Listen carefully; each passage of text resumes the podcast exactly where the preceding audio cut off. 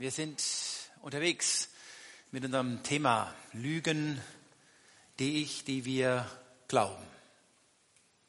Als Hintergrundbild habe ich diese Schlange gewählt, ganz bewusst von äh, Sündenfall.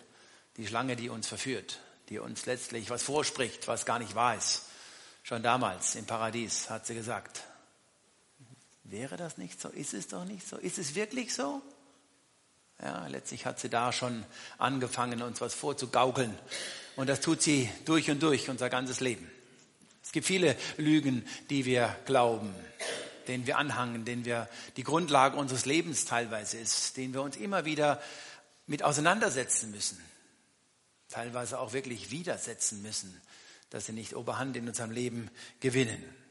Wir haben die letzten beiden Gottesdienste zuerst einmal Lügen, die uns die Welt, die Gesellschaft weismachen wollen, angeschaut. Du bist Leistung. Und Leistung macht letztlich dich aus. Und die Bibel sagt dagegen, nein, du bist nicht Leistung. Du bist ein geliebtes Geschöpf Gottes, unabhängig von deiner Leistung. Wir haben angeschaut, du kannst alles haben oder alles sofort haben. Und die Bibel sagt dagegen,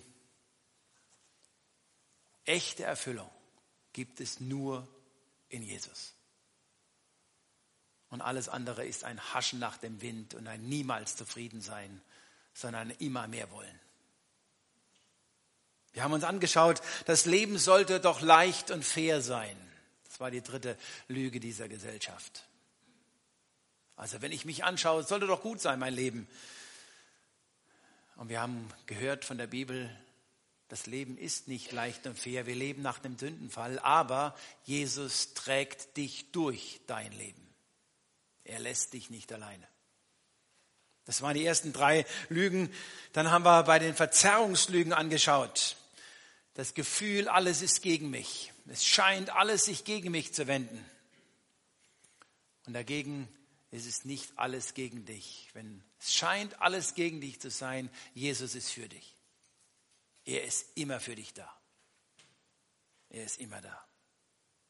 Und dann, alles ist schwarz und weiß. Es gibt nur Gut und Böse. Und dagegen, Jesus möchte uns die Augen öffnen, dass wir auch die Details, die Graustufen feststellen können und damit umgehen lernen in dieser komplizierten Welt, in diesen komplizierten Beziehungen, in unserem Leben, was Leben ist. Es ist halt nicht schwarz-weiß.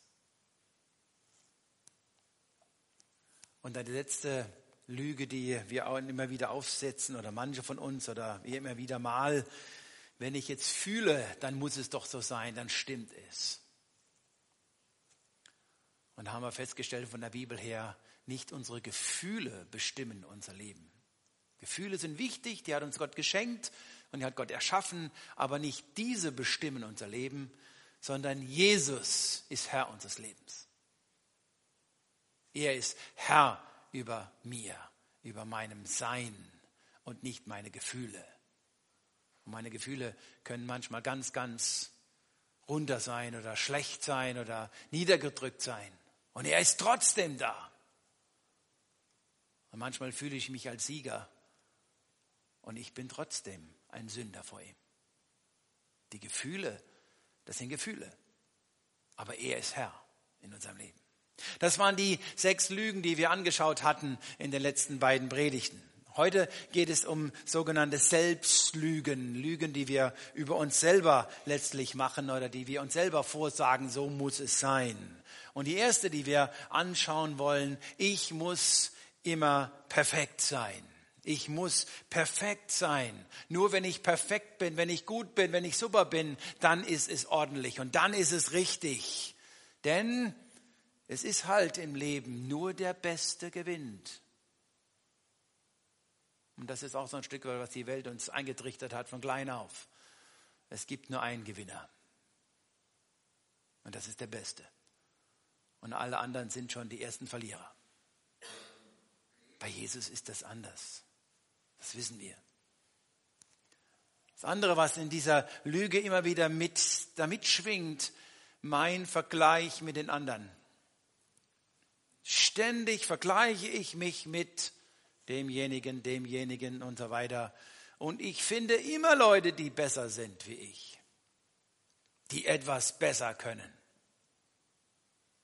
die besser singen können, die besser reden können, die besser laufen können, die sportlicher sind, die gesünder sind, die besser ihre Kinder erzogen haben, was das auch immer sein möge, aber so habe ich es das Gefühl, es wäre so. Die einfach besser sind, vielleicht sogar noch in vielen anderen Gebieten, die besser mit Menschen umgehen können, die besser mit Schwierigkeiten umgehen.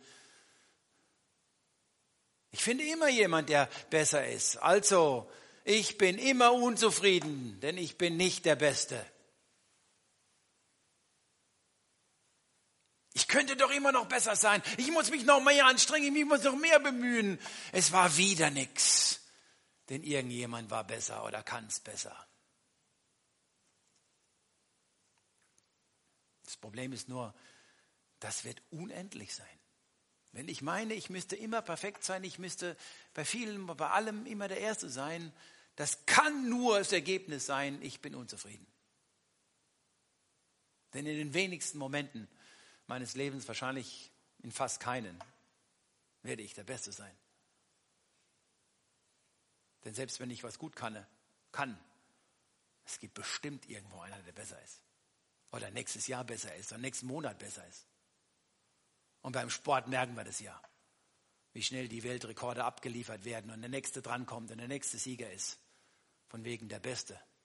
Wenn, dann wäre es nur die Momentaufnahme. Und da gibt es ja nur einen. Und ich, ich bin dann unter ferner Liefen. Was ich kann, was ich mache, wie ich dabei bin, wie ich mitmache, wie ich mich fühle und so weiter. Ich setze meine Maßstäbe immer höher, weil ich jemanden gesehen habe, der kann noch besser singen. Also, ich, ich bin immer noch nicht gut genug. Ich kann nicht singen, also lasse ich es lieber, weil ich nicht so gut singen kann wie diejenige oder derjenige. Oder weil ich nicht so gut predigen kann wie derjenige oder diejenige, dann wäre ich nicht mehr da vorne, wenn ich das so denken würde. Ich bin nur etwas wert, wenn ich perfekt bin. Das steckt da hinten dran. Und wenn ich nicht perfekt bin, wenn es nicht sehr gut ist, wenn es nicht super ist, wenn es nicht erstklassig ist, dann ist das Ergebnis, ich bin unzufrieden mit mir. Letztlich dann auch mit der Welt, mit der ganzen Situation. Das hat natürlich Auswirkungen auf mich selber. Denn wenn ich immer unzufrieden bin, werde ich auch als Unzufriedener in der Welt wahrgenommen. Denn wenn ich nicht zufrieden bin mit der Situation, bin ich am Nörgeln an mir selber. Ich ziehe mich zurück, ich mache nicht mehr mit. Was auch noch ein bisschen mitschwingt, in Klammern nur so ein bisschen, wenn meine Maßstäbe immer beim Perfekten liegen, dann lege ich auch die Maßstäbe bei den anderen, denen ich begegne, auch relativ hoch. Das hängt sehr nah zusammen. Denn wenn ich von mir bestimmte Dinge erwarte, dann habe ich auch bestimmte Erwartungen von denen, mit denen ich unterwegs bin. Das hängt auch noch mit zusammen. Und was sagt die Bibel dazu? Die Bibel sagt dazu, Gott sah an alles, was er gemacht hatte und siehe, es war sehr gut. Jetzt müssen wir natürlich aufpassen, dieser Vers kommt aus der Schöpfungsbericht. Ja, da war der Sündenfall noch nicht. Der Sündenfall ist später gekommen. Und dann war ja nicht mehr alles sehr gut. Deswegen müssen wir die Stelle ein bisschen, bisschen einordnen, gedanklich. Aber damit, dass der Mensch in Sünde gefallen ist, ist natürlich sein Geschöpf nicht schlecht. Was Gott gemacht hatte, war sehr gut.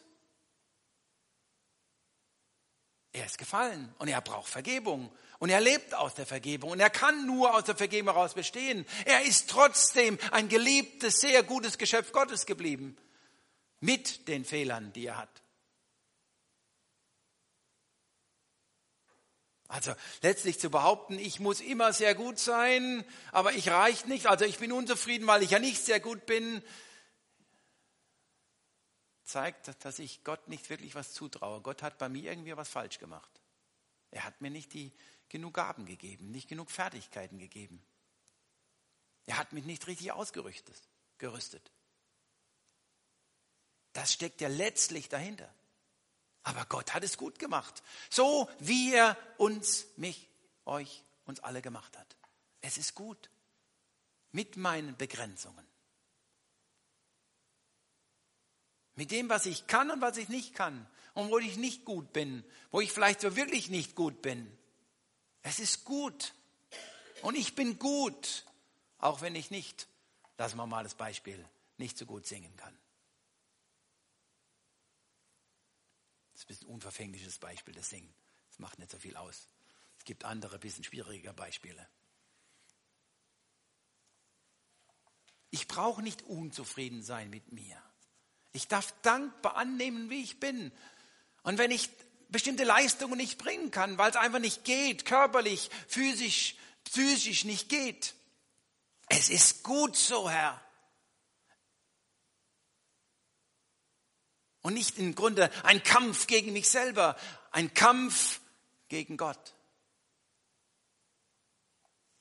Weil ich meine Maßstäbe nicht erreichen kann. Stell dir mal vor, es würden nur noch Pazanis geben. Irgendwann würde es auch langweilig werden, oder? Also, weil er gut predigen kann, meinte ich jetzt. Was sagt die Bibel noch? Die Bibel sagt eindeutig, ich bin für die Schwachen da. Ich bin für die Schwachen gekommen. Ich bin da für dich. Du musst nicht immer perfekt sein. Es muss nicht alles in deinem Leben immer 100 Prozent sein, vielleicht nur 150 Prozent, wann möglich. Ich bin da für dich, wenn es 80 Prozent sind, wenn 50 Prozent sind, wenn es manchmal nur 40 Prozent sind. Ich bin da für dich. Und gerade für dich bin ich da.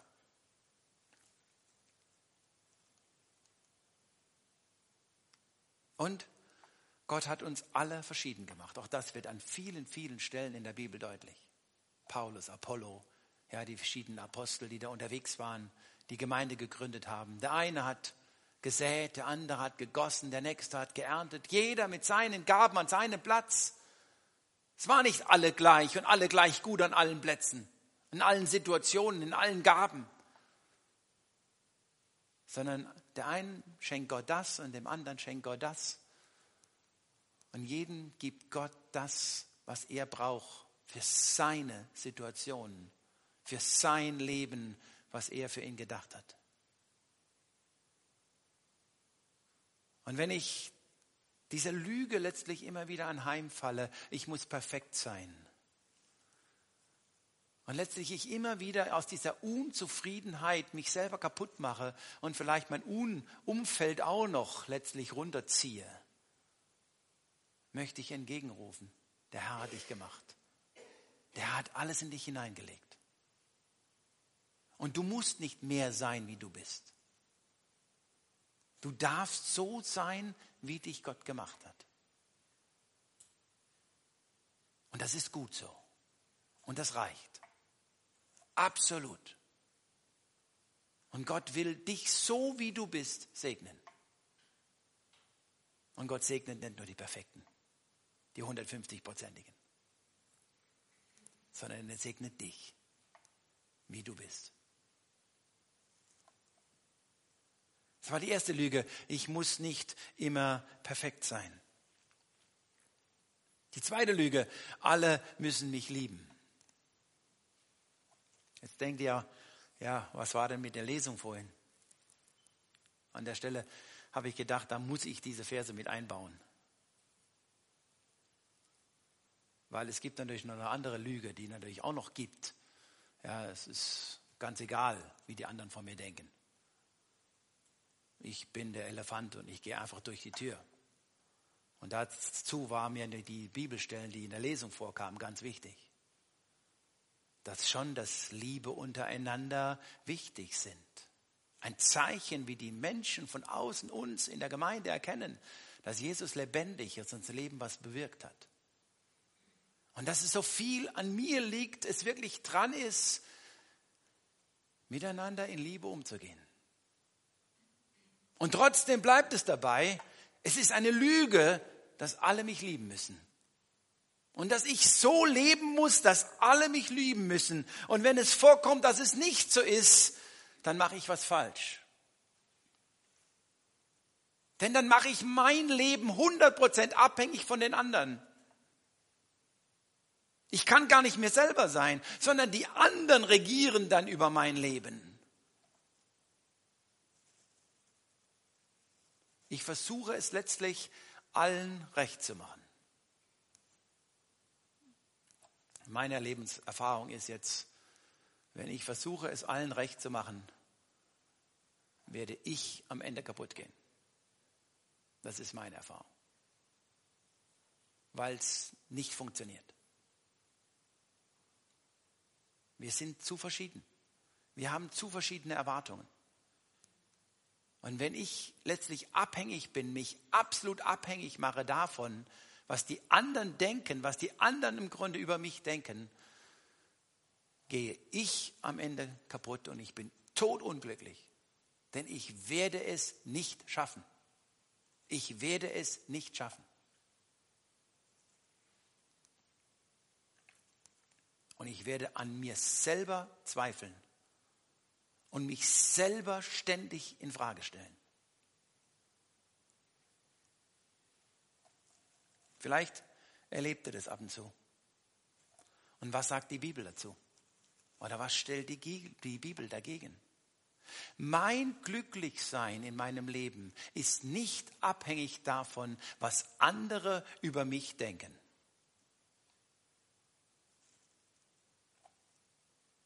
Sondern mein Glück in meinem Leben ist nahe bei Jesus und bei Gott zu sein.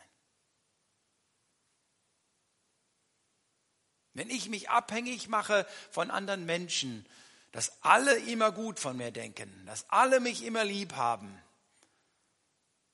dann bin ich unglücklich. Jesus will aber durch seine Gegenwart mir Glück schenken. Ich weiß, Glück ist so ein, so ein Begriff, den lieben wir gar nicht. Der kommt auch aus der Bibel. Ja, das steht an diesem äh, Psalm wirklich da, Glück. Gott möchte, dass wir zufrieden, glücklich sind und nicht unzufrieden, unglücklich durch die Welt und durch unser Leben gehen. Und das möchte er uns schenken, weil er uns nahe ist. In seiner Gegenwart finden wir Glück.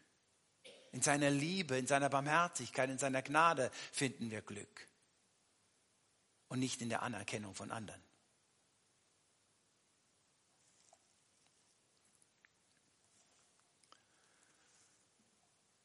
Frieden zu haben und Frieden zu halten mit allen Menschen ist nicht möglich.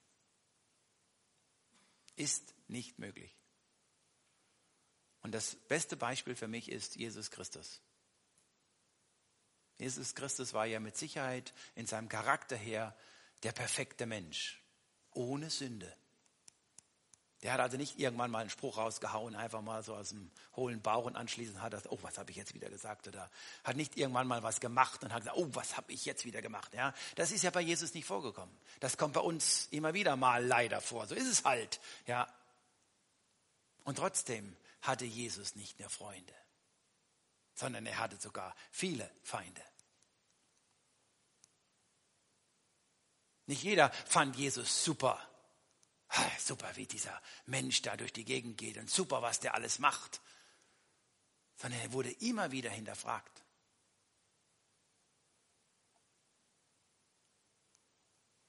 Und wenn, bei Jesus natürlich auffallend, wenn es um den Glauben geht, weil er, Christ war, kann man bei Jesus natürlich nicht sagen, weil er im Grunde seinen Auftrag erfüllt hat auf dieser Erde, wurde er abgelehnt. Und das wäre als Folge, weil wir als Christ unterwegs sind auf dieser Erde, wird es Menschen geben, die diesen Weg, den wir gehen mit Jesus Christus, nicht anerkennen und nicht gutheißen und ablehnen und uns angehen, negativ angehen und böse angehen. Wenn es uns auf sonst auf allen Ebenen gelingen sollte, Spätestens auf dieser Ebene, der geistlichen Jesus, der gläubigen Ebene, dort werden wir erleben und erfahren, dass nicht alle Menschen Halleluja schreien. Er redet ja schon wieder von Jesus. Das ist ja herrlich. Der bezeugt ja schon wieder, was er alles erlebt hat mit Jesus. Sondern spätestens dann werden wir erleben, es ist nicht möglich als Christ, dass alle Menschen uns immer lieben.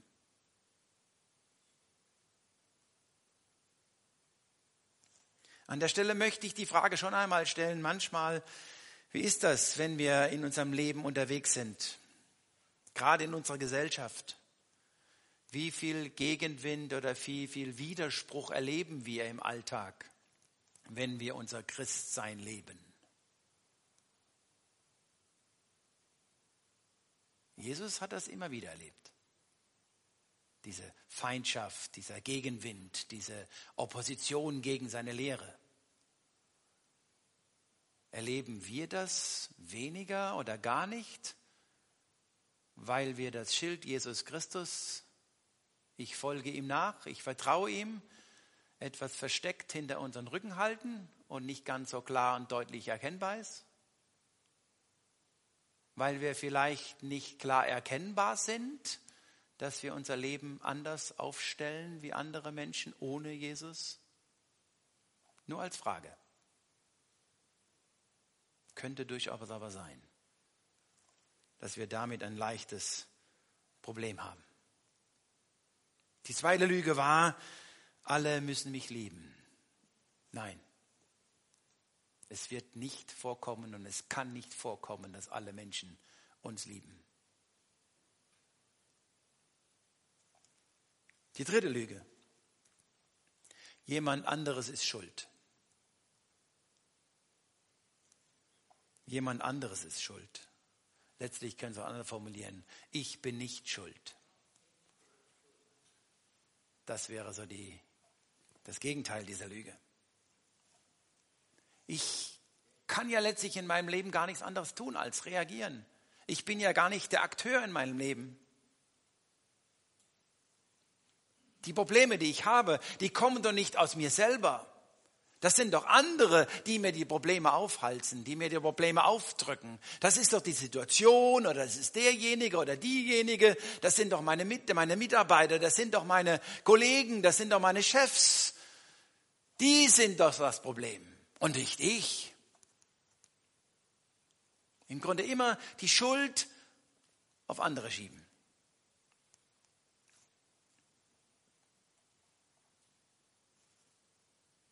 Und was folgt daraus? Ich werde zum Opfer. Ich bin das Opfer der Situation, ich bin das Opfer der Menschen, ich bin das Opfer des Lebens. Ich bin einfach ein armer Kerl. Habt doch ein bisschen Mitleid mit mir. Das ist das Ergebnis. Auch das ist eine Selbstlüge.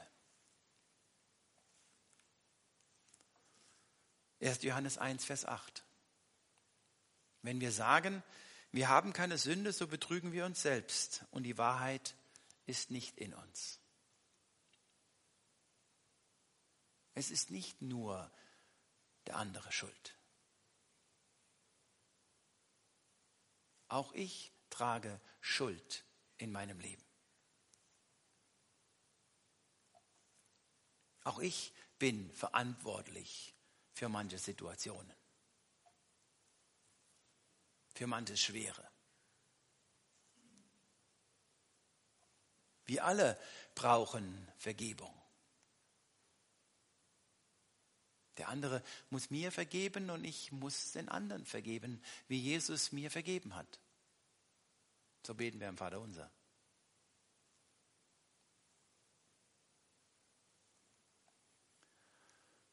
Und wenn wir jetzt mal ganz ehrlich, ich weiß, wir sind alle ehrlich, aber wir sind nicht alle ehrlich und nicht immer ehrlich und nicht ganz ehrlich. Aber jetzt sind wir mal alle, versuchen wir mal ganz ehrlich zu sein. Wenn wir in die verschiedenen Situationen hineinschauen in unser Leben, wo es schwierig wurde und wo es Schwierigkeiten sind und wo Nöte sind. Es ist nicht nur die Schuld der anderen. Ich habe auch meinen Teil dazu beigetragen, dass es so geworden ist. Und ich möchte jetzt hier nicht über Prozente reden. Das kann ganz unterschiedlich sein. Aber da geht es ja gar nicht um Prozente. Ist ja ganz egal, ob er 80 Prozent und ich 20 Prozent schuld bin. Oder ich 80 Prozent und er 20. Das ist doch egal. Es ist nicht nur er oder sie. Auch ich trage Schuld an der Situation. Auch ich habe dazu beigetragen, dass es nicht besser wurde, dass es eskaliert ist. Auch ich bin ein Teil dieses Problems.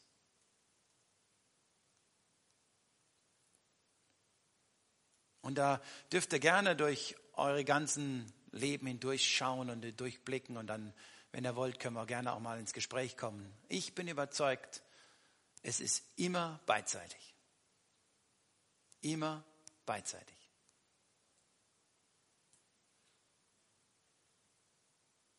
Ich kann mir fast keine Situation vorstellen, wo wirklich die, die, das Problem, zwischenmenschliche Problem nur an einer Seite liegt und der andere das nicht gefördert, getriggert, herausgefordert, gesteigert, provoziert hat.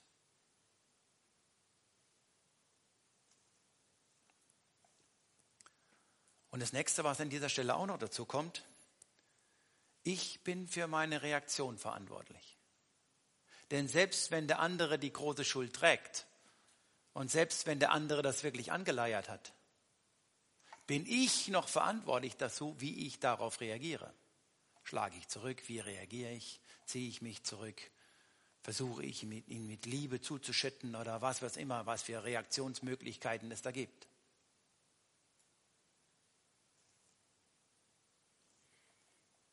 Und was macht Jesus uns? Was hilft er uns? Letztlich verspricht er uns, dass wir Sieger werden in unserem Leben dass wir Überwinder werden in unserem Leben. Er hilft uns auch durch diese Situationen hindurchzukommen. Aus der Vergebung, in der Vergebung zu leben. Dem anderen zu vergeben, mir zu vergeben, sich vergeben zu lassen, Schuld zu bekennen um miteinander im Grunde aus ihm heraus unterwegs zu sein. In unserem Leben ist nicht immer der andere schuld. Oder vielleicht muss ich es anders formulieren. Ist nicht immer nur der andere schuld.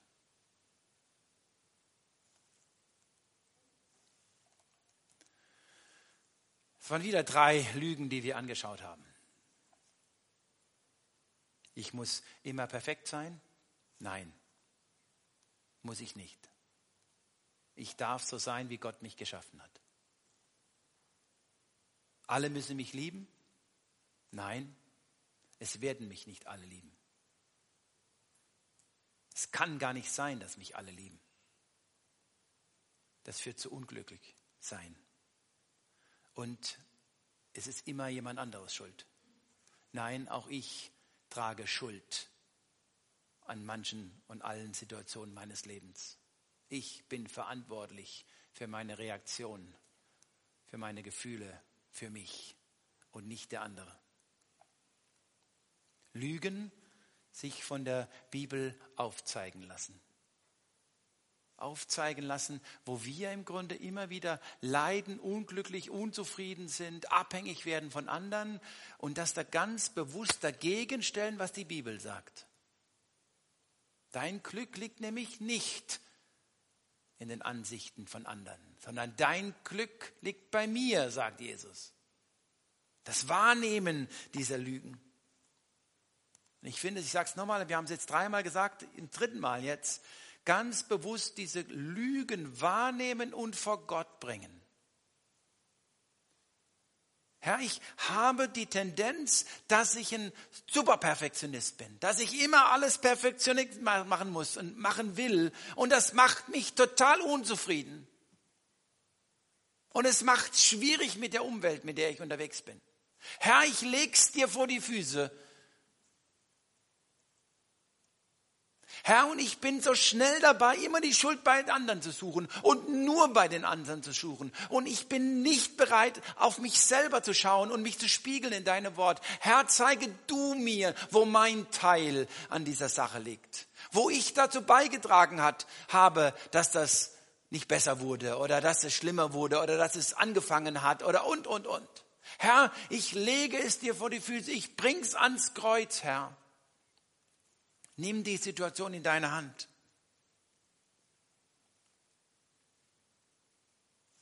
Und da habe ich das letzte Mal davon gesprochen, ich möchte an dieser Stelle das nochmal wiederholen. Veränderung ist etwas Schweres in unserem Leben. Bis 500 Mal muss man Dinge anders gemacht haben, dass wirkliche Veränderung im Leben geschieht. Und das ist viel. Das ist nicht in zwei Tagen, jetzt habe ich mich verändert. Verändert mal kleine Dinge, wie er am Frühstückstisch sitzt oder wie er die Tassen hinstellt, ja.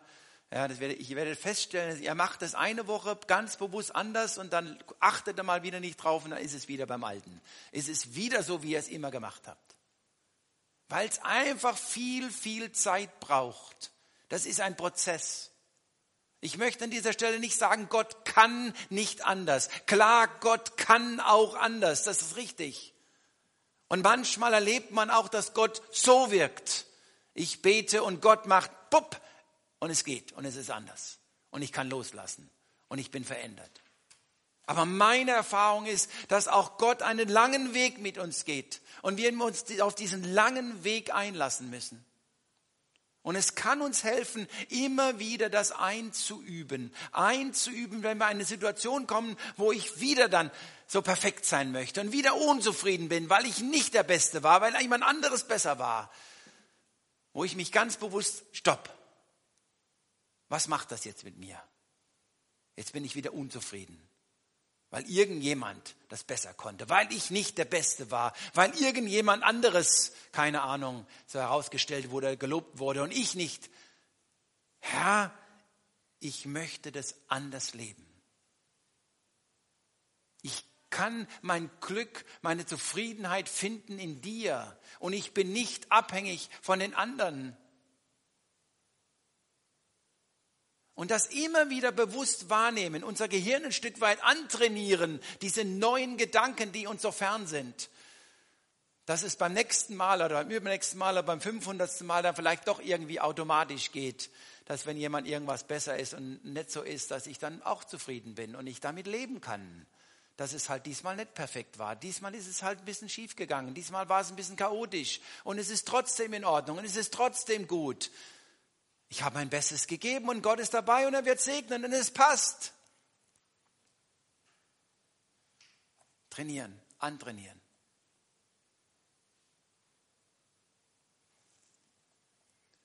An dieser Stelle möchte ich ihr ermutigen, wenn ihr merkt, ihr kommt an bestimmten Stellen nicht weiter, ihr, ihr hängt immer wieder am selben Punkt, sucht euch ein, liebe Geschwister, wo ihr miteinander unterwegs seid.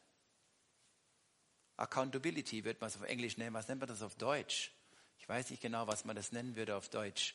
Ja, dass man Rechenschaft gibt, dass man miteinander sich voreinander Rechenschaft gibt. Mit einem lieben Bruder, mit einer lieben Schwester auf dem Weg sein und sich gegenseitig helfen, dass Veränderung wirklich in unserem Leben durchgreift und wir nicht immer wieder an derselben Stelle da hineinrutschen.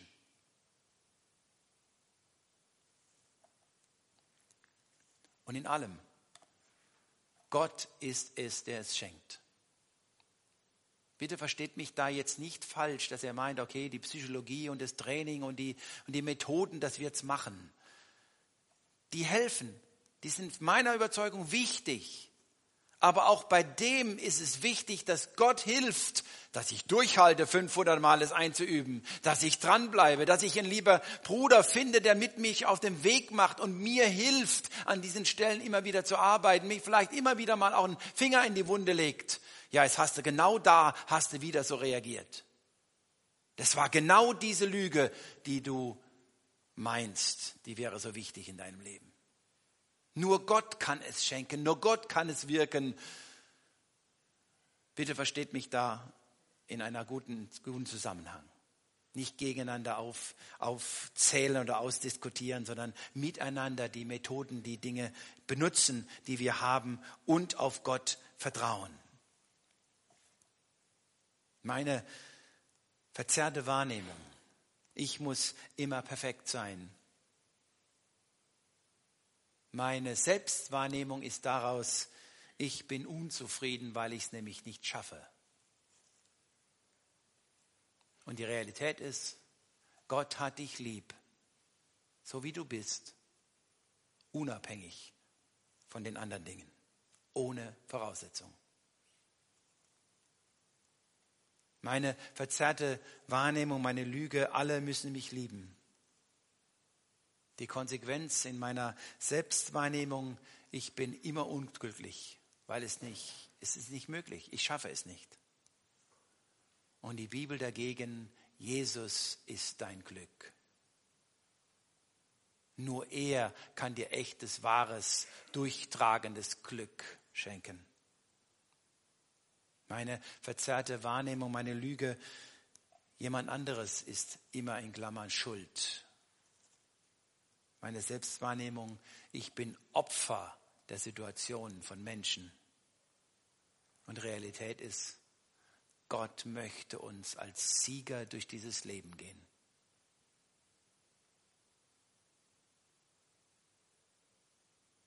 Das wünsche ich uns. Und es gibt noch viel, viel mehr. Vor vielen, vielen Jahren gab es mal ein Buch, Lügen, die wir glauben. Da sind noch viele, viele andere Lügen drin. Und wenn er wirklich diese Dinge wahrnimmt, werdet ihr feststellen, es sind so viele Lügen, auf die wir unser Leben aufbauen und die uns runterdrücken, die uns schlecht machen, die uns unglücklich machen, die uns unzufrieden machen, die wirklich in unserem Leben nicht gut sind und die uns nicht helfen. Gott möchte aber sichtbar, erlebbar werden in unserem Alltag und möchte und kann Veränderung schenken. Mögen wir das erleben, als Einzelne, als Christen, als Menschen, die wir unterwegs sind miteinander. Lasst uns beten. Vater, wir danken dir. Wir danken dir, dass du uns gemacht hast, dass du uns geliebt hast, dass du uns gewollt hast. Wir danken dir, dass wir uns auch mit uns selber auseinandersetzen dürfen. Wir danken dir, dass du uns in, in der Bibel auch immer wieder das spiegelst, in den Geschichten, in den Versen, wo du uns aufhelfen möchtest, weiterhelfen möchtest, wo du uns ausrichtest auf dich, wo du uns aufrichtest, wenn wir niedergedrückt sind oder niedergeschlagen sind, wo du uns korrigierst durch dein Wort. Und Herr, wir kommen zu dir und wir bringen dir unsere Lügen vor dich.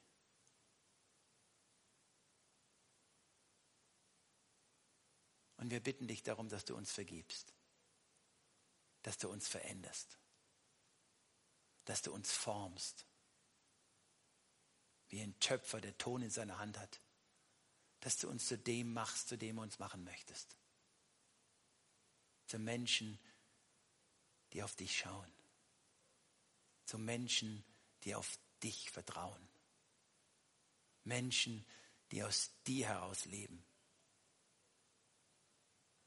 Und die deshalb frohe Christen, frohe Zeugen sein dürfen.